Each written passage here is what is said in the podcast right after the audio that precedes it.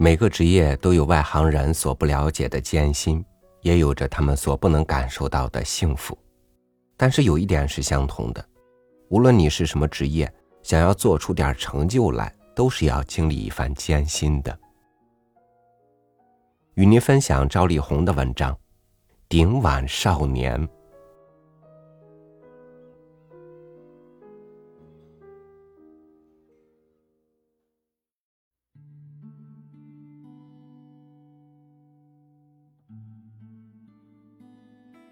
有些偶然遇到的小事情，竟会难以忘怀，并且时时萦绕于心。因为你也许能从中不断的得到启示，从中悟些人生的哲理。这是二十多年前的事情了。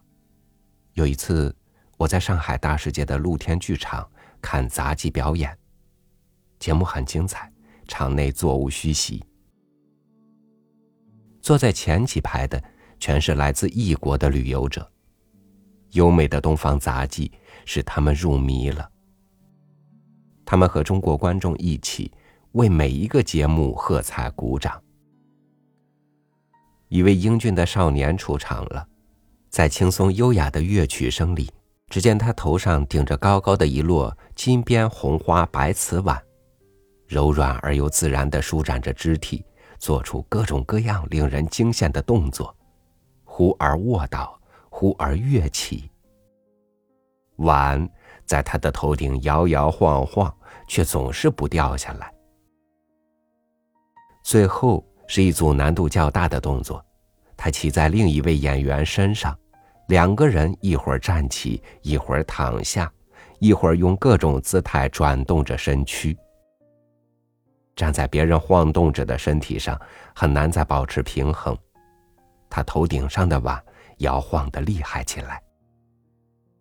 在一个大幅度转身的刹那间，那一大摞碗突然从他头上掉了下来。他意想不到的失误，使所有的观众都惊呆了。有些青年大声吹起了口哨。台上。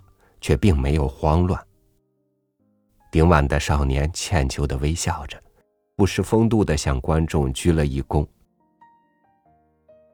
一位姑娘走出来，扫起了地上的碎瓷片，然后又捧出一大摞碗，还是金边红花白瓷碗，十二只，一只不少。于是音乐又响起来，碗又高高的顶到了少年头上。一切都要重新开始。少年很沉着，不慌不忙的重复着刚才的动作，依然是那么轻松优美。紧张不安的观众，终于又陶醉在他的表演之中。到最后关头了，又是两个人叠在一起，又是一个接一个艰难的转身，碗又在他头上厉害的摇晃起来。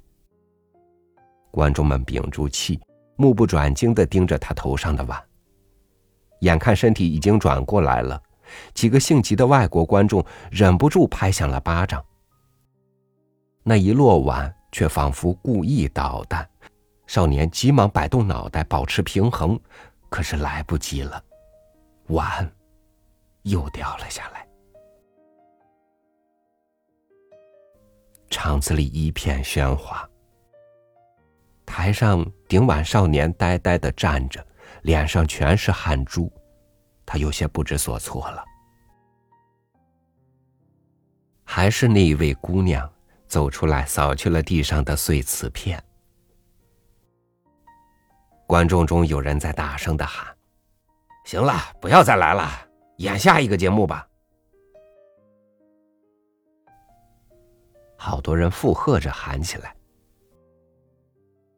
一位矮小结实的白发老者从后台走到灯光下，他的手里依然是一摞金边红花白瓷碗。他走到少年面前，脸上微笑着，并无责怪的神色。他把手中的碗交给少年，然后抚摸着少年的肩胛，轻轻摇撼了一下，嘴里低声说了一句什么。少年镇静下来，手捧着新碗，又深深的向观众们鞠了一躬。音乐第三次奏响了，场子里静的没有一丝儿声息。有一些女观众，索性用手掌捂住了眼睛。这真是一场惊心动魄的拼搏。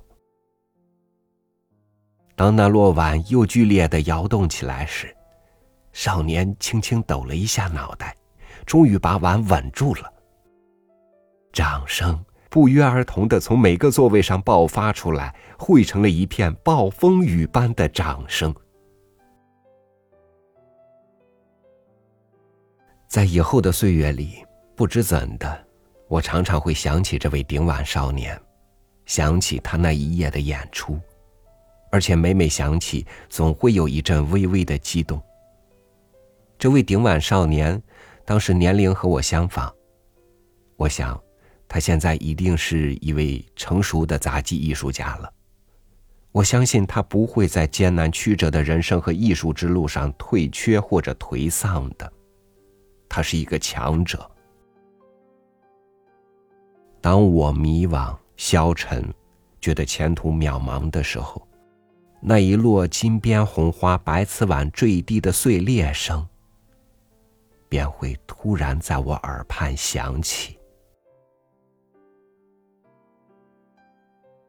是的，人生是一场搏斗，敢于拼搏的人才可能是命运的主人。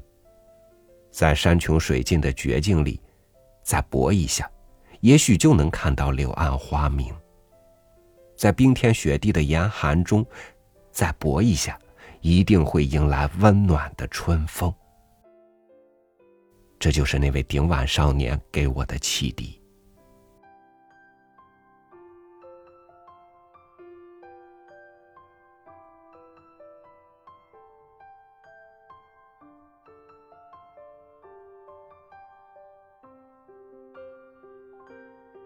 当你艳羡别人成功的时候，你很难看到他在背后付出过的努力。